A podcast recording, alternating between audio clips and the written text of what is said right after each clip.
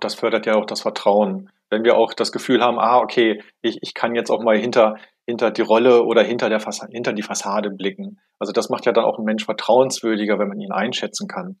Und ähm, wenn, wenn jetzt auch dann die Führungskraft anfängt und zeigt, okay, es ist okay, auch mal einen schlechten Tag zu haben oder auch mal über Gefühle zu sprechen, das, das fördert ja auch wieder den, wiederum den Zusammenhalt, in dem, dem man sich dann sicher fühlt. Und äh, wenn man sich sicher fühlt, dann sagt man auch eher, ah, ich weiß gerade hier etwas nicht oder ah, hier habe ich dann Fehler gemacht. Modern Work Life, der Podcast. Moderne Arbeit leicht gemacht. Transformationen sind wichtig. Nicht nur für Unternehmen, sondern auch individuell für jeden Mitarbeitenden. Wer auf der Stelle stehen bleibt, kommt nicht voran.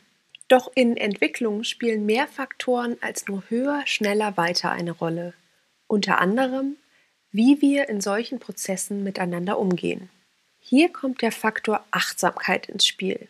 Sascha Brunzel unterstützt Organisationen in Resilienzthemen und setzt sich für mehr Sinn und Achtsamkeit in unserer täglichen Arbeit ein. Wie wir Achtsamkeit und Wachstum verbinden können, was nachhaltiges Wirtschaften ausmacht und wie Führungskräfte die Entwicklung ihrer Mitarbeitenden besser begleiten können, hat er mir in dieser Folge verraten. Hallo lieber Sascha, herzlich willkommen beim Podcast von Modern Work Life. Ich freue mich, dass du heute mit dabei bist. Hallo Vivi, vielen Dank für die Einladung. Sascha, wenn es einen Begriff gibt, der die letzten zwei Jahre der Corona-Krise geprägt hat, dann ist das definitiv der Begriff Achtsamkeit. Ich glaube, jeder, der davon noch nie was gehört hat, der hat spätestens seit Homeoffice, Homeschooling und sowieso alles im Home davon gehört, äh, wie, wie man achtsam auf sich achtet und mit sich selbst umgeht und, und wie man sozusagen die Entgrenzung zwischen Arbeit und Freizeit achtsam, wie man der Entgrenzung achtsam begegnet. Ähm, würdest du denn sagen, dass das Verlangen nach speziell achtsamer Arbeit durch Corona gestiegen ist oder gab es diesen Trend schon vorher? Also diesen Trend, den gab es schon vorher. Mittlerweile ist ja Achtsamkeit schon zu einem, ja, zu einer Art Modebegriff geworden. Der ist ja doch in, in aller Munde. Hm, aber ich glaube, gerade durch das ganze Homeoffice, ähm, dass da das Bedürfnis nach hm, einer anderen Form von Aufmerksamkeit gefordert ist. Ähm, also wirklich auch gefordert.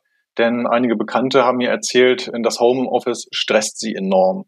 Also sie, sie haben das Gefühl, sie sitzen den ganzen Tag vom Computer, schaffen weniger, sie, sie gönnen sich keine Pause, weil sie das Gefühl haben, oh, ich darf mich jetzt nicht vom PC wegbewegen. Und gerade da ähm, für die Mitarbeiter vor dem PC ist, glaube ich, Achtsamkeit ähm, mittlerweile ja einfach ein, ein, ein Must-Have. Vielleicht können wir noch mal zur Erläuterung, weil du ja gerade gesagt hast, Achtsamkeit ist ja fast schon wie so ein Modewort geworden und wir haben uns ja im Vorfeld auch so ein bisschen unterhalten und, und dieser Begriff wird ja auch gerne gerne mal äh, eingesetzt, einfach nur weil er schön klingt und eventuell gar nichts dahinter steckt. Also ist dann irgendwie so zur Mode geworden, äh, eben diesen Begriff in, in, in diverse Sachen einzufügen, einfach um zu zeigen, okay, man ist irgendwie hip und cool. Aber vielleicht kannst du einfach nochmal erzählen, was bedeutet denn dieser Begriff vor allen Dingen auch im Zusammenhang, im Zusammenhang mit der Arbeit? Also ganz einfach würde ich den Begriff Achtsamkeit übersetzen als ähm, sich bewusst sein, etwas bemerken, das ist es eigentlich schon. Das ganze Geheimnis dahinter. Einfach bemerken, was gerade da ist. Und ähm, im Zuge von Achtsamkeit, ähm, im Zuge von, äh, von der Arbeit, glaube ich, ähm, ist dann die Achtsamkeit wichtig, indem man auch mal lernt zu bemerken, wie geht's mir denn jetzt gerade? Stresst mich das jetzt gerade? Ist das jetzt gerade alles so in Ordnung? Ähm, brauche ich vielleicht eine Pause? Ist mir ähm, das Gehetze von einem Meeting zum nächsten zu viel? Eine Art Selbstfürsorge, mehr Selbstfürsorge muss betrieben werden in der Arbeitswelt. Ja, ich glaube, es geht auch viel darum, gerade weil wir natürlich immer gerne in diesem Hamsterrad gefangen sind und, und eigentlich morgens aufwachen und schon unsere To-Dos gedanklich runterrattern und irgendwie äh, zehn Schritte weiter sind als, als bei dem, was wir jetzt eigentlich gerade machen und, und, und denken irgendwie, und daran muss ich noch denken und genau. das muss ich erinnern und irgendwie das steht heute an und so. Und wie du, wie du gesagt hast, es ist ja auch einfach so ein sich über den Moment mal wieder bewusst werden und auch so ein bisschen in sich reinzuhören und auch so diese innere Stimme, die man äh, hat, auch mal wieder wahrzunehmen und einfach mal, ähm, genau, einfach sich mit sich selbst mal wieder zu verbinden. Allein auch mal ähm, ein, ein wenig Pause gönnen, dem Kopf ein wenig Pause gönnen. Weil wahrscheinlich werden das alle Hörer kennen. Äh, was macht man in der Mittagspause mit den Kollegen normalerweise in der Kantine?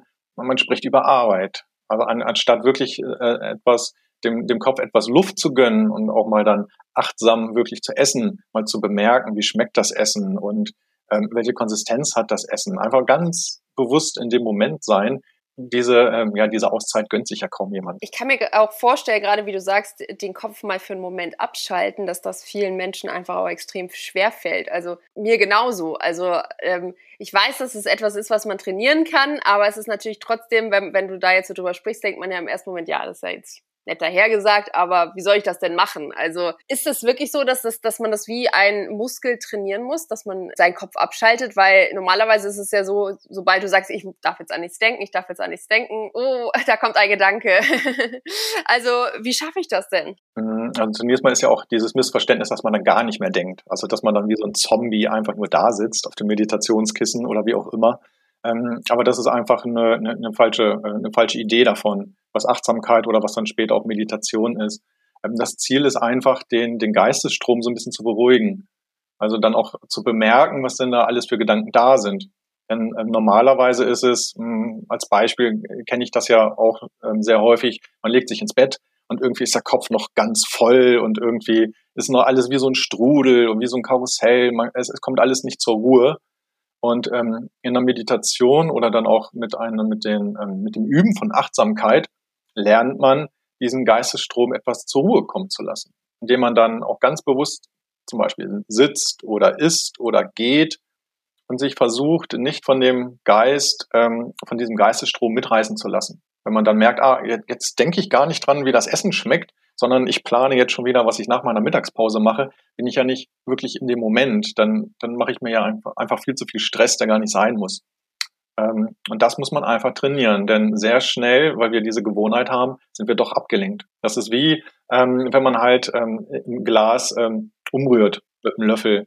Also dann braucht ja das Wasser auch eine Weile, bis es dann zur Ruhe kommt. Du hast vorhin erwähnt, dass äh, du von deinem Umfeld gehört hast, dass die sich durch die Homeoffice-Arbeit sehr gestresst fühlen. Das ist wahrscheinlich einerseits natürlich auch den äußeren Umständen, die momentan so herrschen, geschuldet, aber andererseits natürlich auch dem Homeoffice selbst. Und wir können, glaube ich, jetzt alle davon ausgehen, dass remote Arbeit in Zukunft weiterhin bestehen wird, in welcher Form auch immer, oder in ähm, ja quasi einem dualen System in, äh, in, in Verbindung mit, ähm, mit eben Präsenzarbeit. Wie können denn Unternehmen ihre Mitarbeitenden unterstützen, im Homeoffice speziell oder bei der remoten Arbeit achtsamer zu sein oder den Arbeitsalltag achtsam zu gestalten?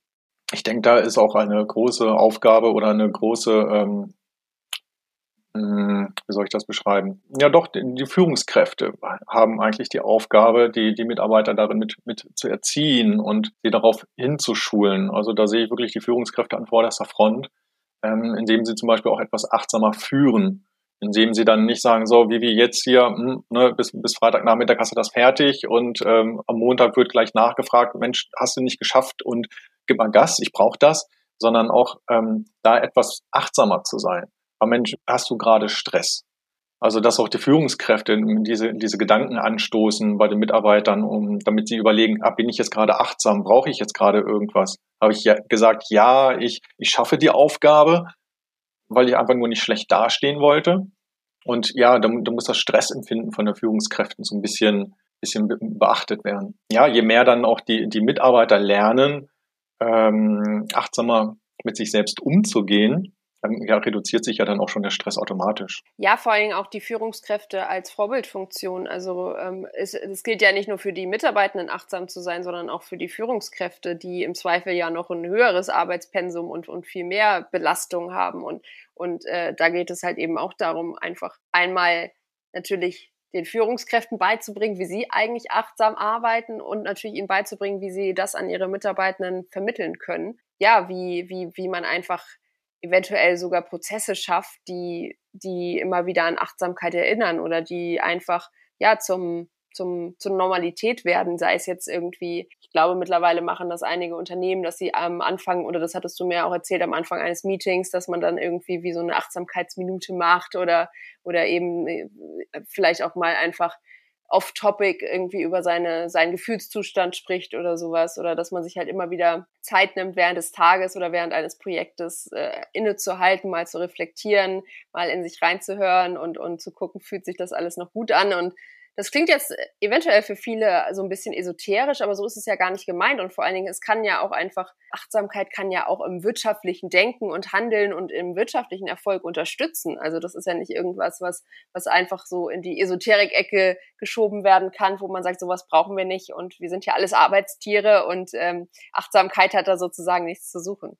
Ja, ja, das geht sehr schnell. Ähm, ich lese auch noch gerade ähm, von Jeff Sutherland, ähm, The Art of Doing Twice the Work um, in the Half of the Time. Und da schreibt er auch, dass wenn er, als er angefangen hat zu sagen, ja, wir sollten auch mal auf die, ähm, auf die Zufriedenheit der Mitarbeiter achten und ähm, dass sie sich gut fühlen bei der Arbeit, hat man ihn auch für so einen Esoteriker gehalten. Aber eigentlich ist das ja auch nur menschlich. Also wir sind ja keine Roboter. Wir haben halt Gefühle und wir haben auch unsere Leistungsgrenzen. Ähm, wie Jeff Sutherland auch schreibt, je, je glücklicher wir bei der Arbeit sind, desto leistungsfähiger sind wir auch desto kreativer sind wir auch und desto mehr ähm, arbeiten wir letzten Endes von Herzen und da hat ja die Firma auch nur Vorteile von. Aber deswegen müssen wir anfangen, äh, eigentlich uns wieder wie, wie Menschen ähm, zu verhalten, uns auch wie ähm, auf menschlicher Ebene zu begegnen. Wenn jetzt dann ähm, zum Beispiel dann die Führungskraft sagt und sich als erstes verletzlich zeigt und meint, mh, hm, momentan, ich habe auch privat ein bisschen Stress, ich, ich bin nicht mehr so leistungsfähig momentan wie sonst ähm, das zeigt ja schon, okay, der kommt an seine Grenze. Wir versuchen mal als Mitarbeiter etwas Rücksicht zu nehmen. Da auch wieder etwas achtsamer zu sein, nicht den Chef dann mit jeder Kleinigkeit bombardieren und ah, jetzt habe ich hier dieses Problem und hier habe ich dieses Problem, sondern dann auch versuchen, ähm, selber Lösungen zu finden. Oder gerade auch ähm, dieses ganze Gehetze von Meeting zu Meeting, was ja wahrscheinlich im Homeoffice noch schlimmer geworden ist. Ähm, in der Firma ist es sonst immer so, okay, von einem Meetingraum, ah, ich muss jetzt das Meeting verlassen, ich muss noch zum nächsten Raum gehen. Aber teilweise haben mir auch Bekannte erzählt, sie sitzen dann stundenlang im Homeoffice ähm, vorm PC in Meetings.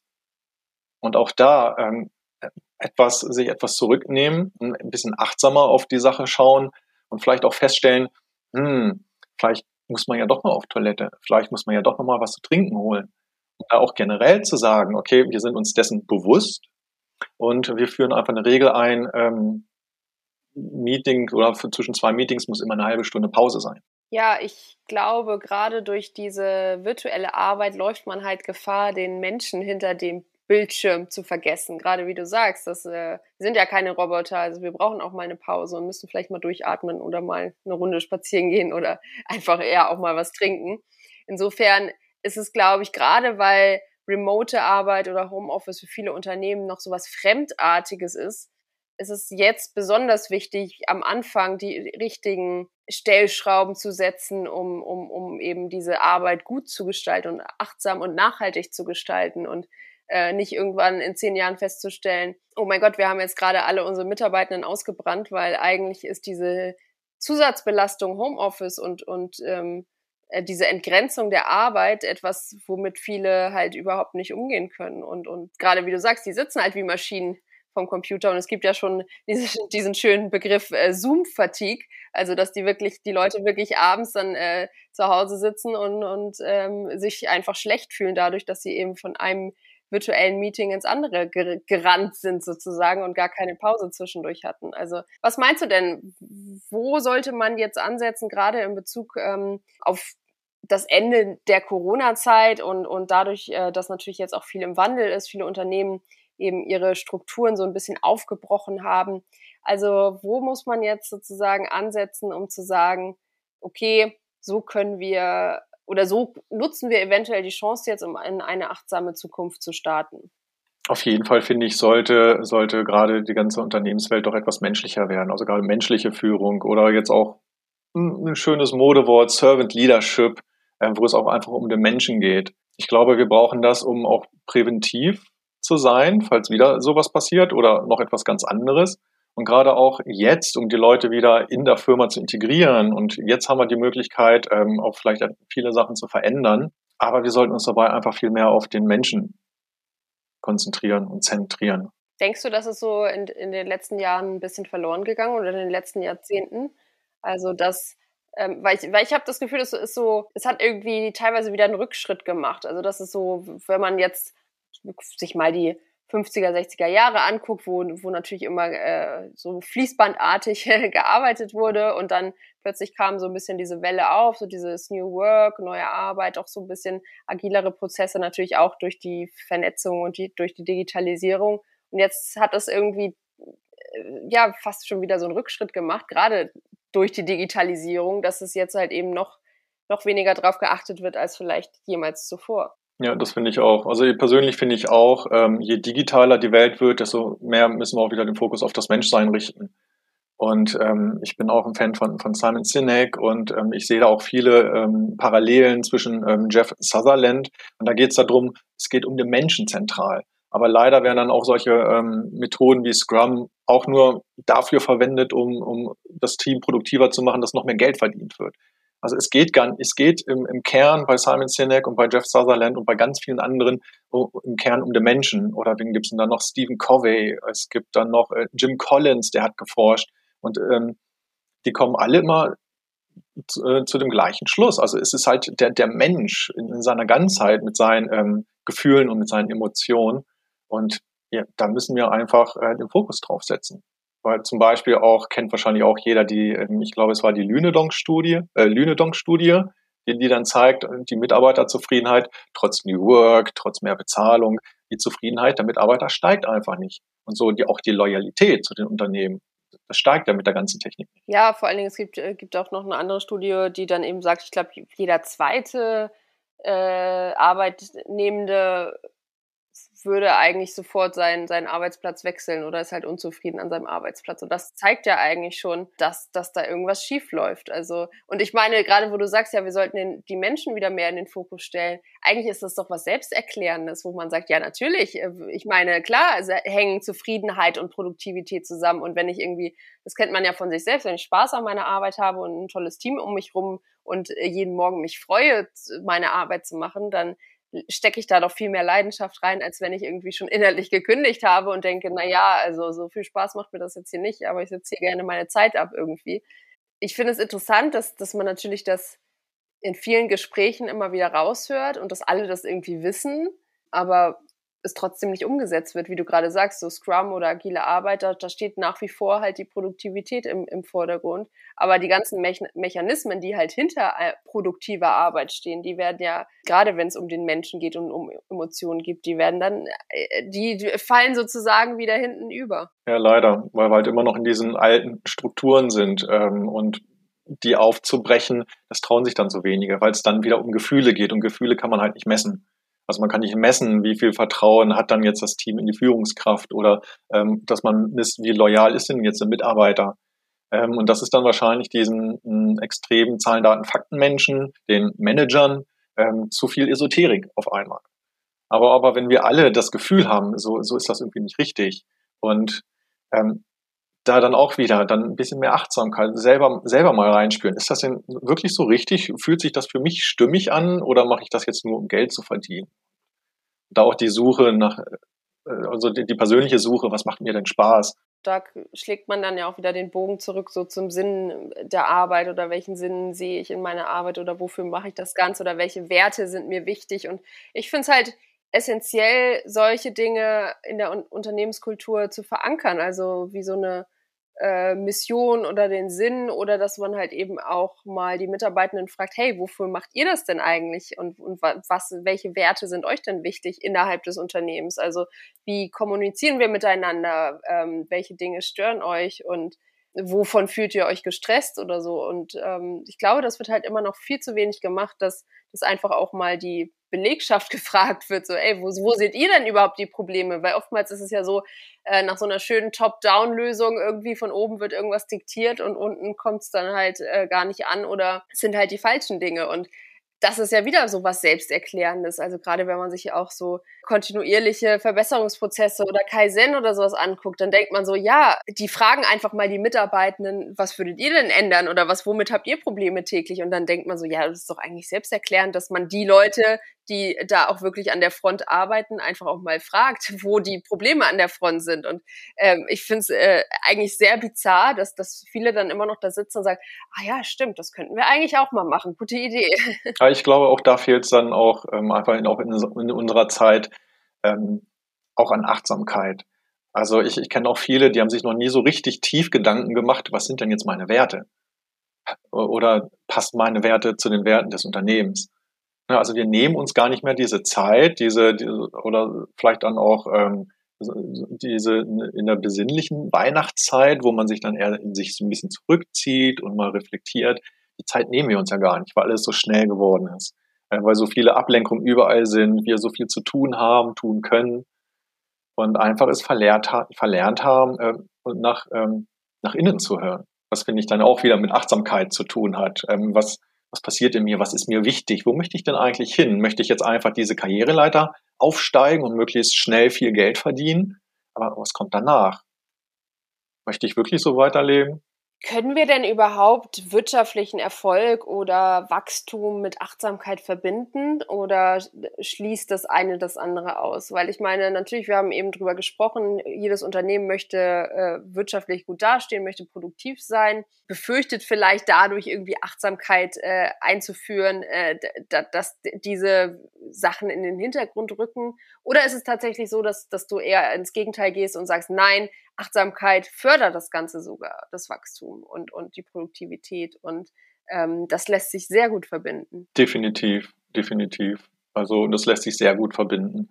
Also ähm, ich habe jetzt gerade nicht die ganzen Studien parat, aber es gibt endlose Studien. Also, also Daniel Goleman ist ja der Forscher auch für emotionale Intelligenz. Ähm, es, es gibt ähm, die, die, positive Psychologie. Es gibt ähm, wirklich dann für die Zahlen, Daten, Fakten Menschen Ergebnisse von SAP, die ein Mindful Leadership betreiben.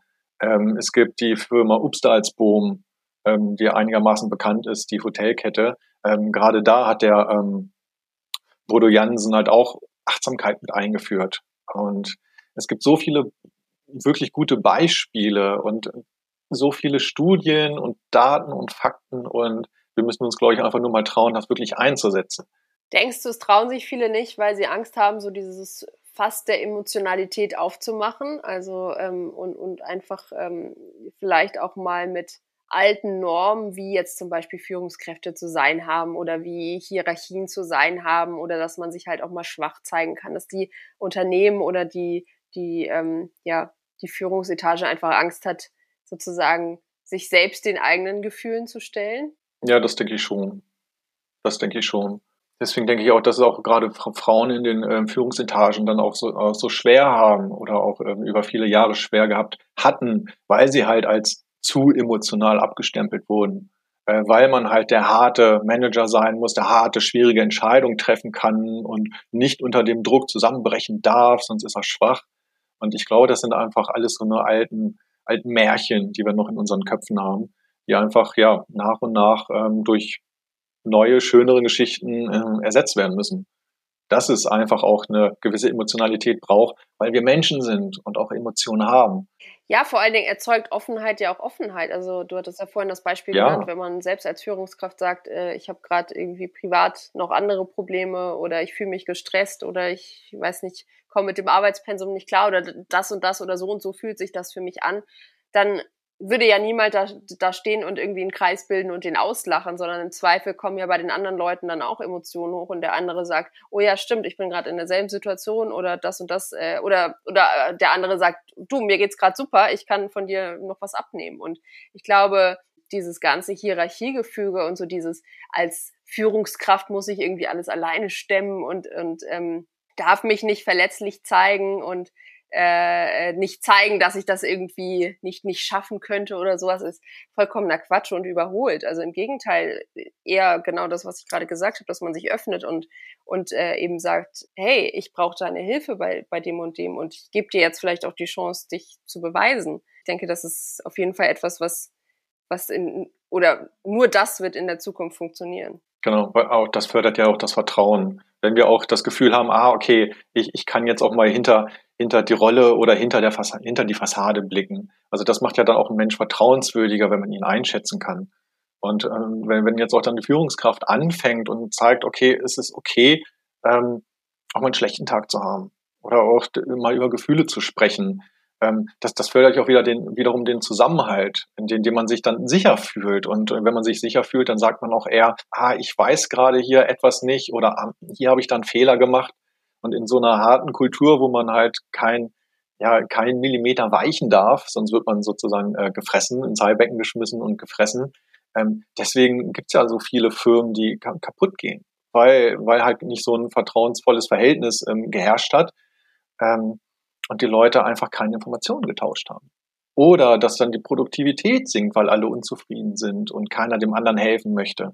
Also das sind ja dann die Zahlen. Also letzten Endes macht es sich bei den Zahlen, bei den messbaren Zahlen immer bemerkbar. Ja, vor allen Dingen ist es interessant, dass einfach alles miteinander zusammenhängt, wie so ein großer Organismus. Also dass man jetzt gar nicht, wie du gerade angesprochen hast, das ist halt man, man traut sich nicht irgendwie äh, zu sagen, dass man was nicht weiß. Ähm, die Fehlerkultur wird halt falsch gehandhabt, weil man vielleicht Angst hat, dass, dass man irgendwie seinen Job verliert oder sowas. Man, man kann sich nicht öffnen, man ist psychisch natürlich viel, viel mehr belastet, wenn man jetzt noch äh, privat irgendwelche Probleme hat und, und da sozusagen ähm, die, die Arbeit keine Rücksicht drauf nimmt. Und ich finde es immer noch unbegreiflich, dass Unternehmen und da gibt es ja viele von, gerade im kleinen und mittelständischen Bereich, dass die ja immer noch so agieren und dass es halt immer noch Leute gibt, die unter solchen Bedingungen arbeiten müssen. Also ähm, wo man wirklich denkt, ja, es muss ja jetzt nicht jeder gleich das äh, hippe und fancy Startup sein und, und irgendwie Kicker in seinem Raum haben oder irgendwie alle arbeiten ganz agil und nur äh,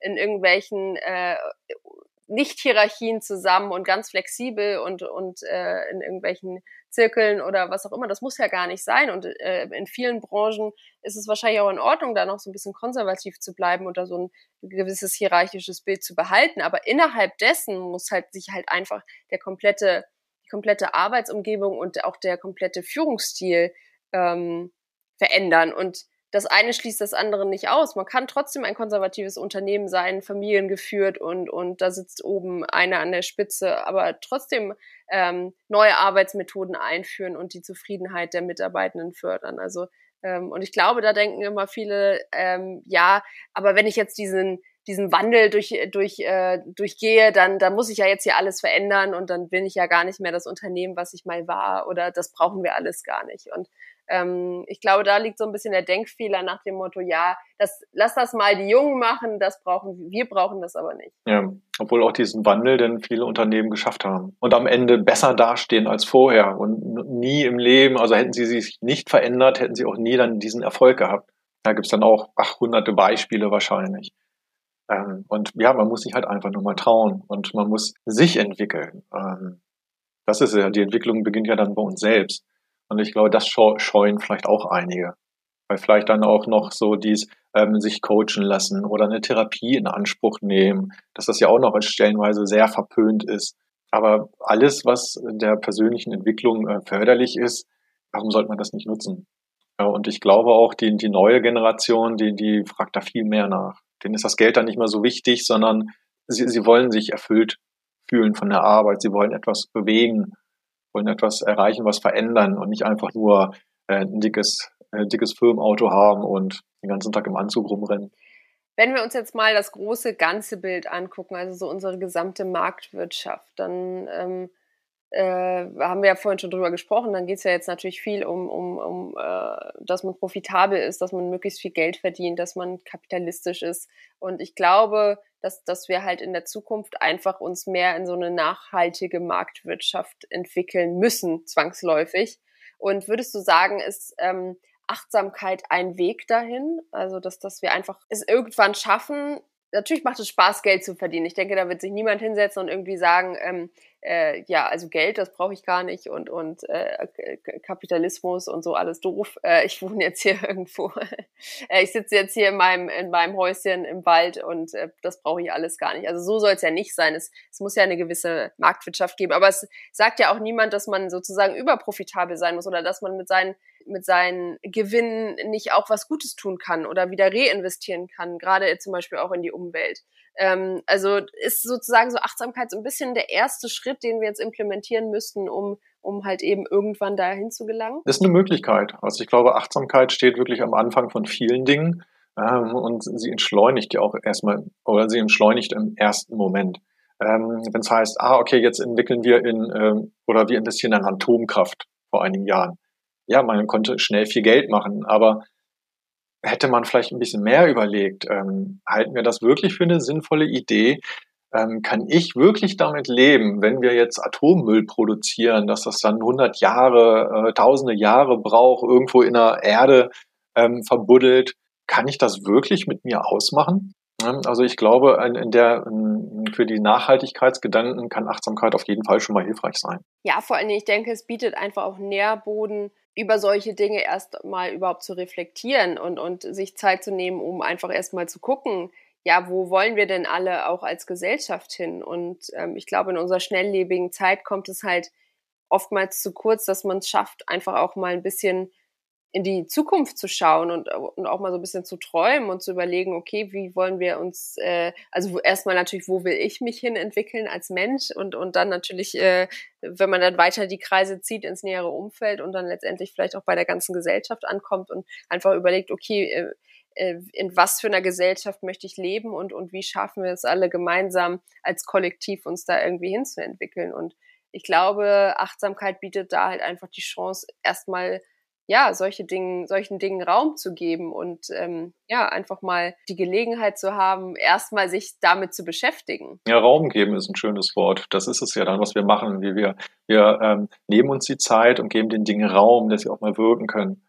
Ähm, wir entscheiden jetzt dann nicht kurzfristig, sondern wir nehmen uns den Raum und die Zeit, ähm, in Ruhe abzuwägen und auch dann mal ähm, mit, mit, der, mit einer gewissen Ruhe in die Zukunft zu blicken. Ja, das finde ich ein schönes Wort, Raum geben. Ja, du hast gerade schon das Stichwort Zukunft genannt. Also wir haben ja vorhin schon festgestellt, dass sich jetzt ganz viel natürlich im Umbruch befindet, im Wandel, dass mit ganz vielen Strukturen aufgebrochen wurde. Wie würdest du denn sagen, könnte das achtsame Unternehmen der Zukunft aussehen? Also was wäre so deine Idealvorstellung und vor allen Dingen, was würdest du sagen, sind so die ersten Schritte, die Unternehmen jetzt machen können, um eben achtsam in die Zukunft zu starten? Pauschal kann ich natürlich nicht einfach so ein Unternehmen gründen. Ähm, ich denke, es, wie ich vorhin schon sagte, es liegt an, an den Führungskräften, weil sie sind ja halt die Schnittstelle zwischen, zwischen den, den Geschäftsinhaber, äh, zwischen dem äh, CEO und den, und den Mitarbeitern sie haben halt die Möglichkeit, das sind so die Stellschrauben, damit man auch einen größeren Einfluss hat. Also man kann sich jetzt nicht um jeden Mitarbeitenden, einzeln kümmern. Ähm, es muss dann Ebene für Ebene weitergetragen werden, also eine andere Mentalität. Dass es normal ist, dass man, dass man mal fragt, äh, zum Beispiel montags, ne, versuchen wir mal die Woche so ein bisschen durchzuhangeln, ähm, dass am Montag äh, nicht direkt gestartet wird und Vollgas gegeben wird, sondern dass man auch ganz kurz mal äh, ein bisschen Raum hat, dass man sich vielleicht zusammensitzt und einfach mal Sachen teilt, die einen beschäftigen. Von letzter Woche oder was, was letzte Woche vielleicht nicht gut gelaufen ist, dass man sich einfach wirklich mal ähm, achtsam hinsetzt und überlegt, war das letzte Woche gut, wie es gelaufen ist, wollen wir vielleicht etwas verändern?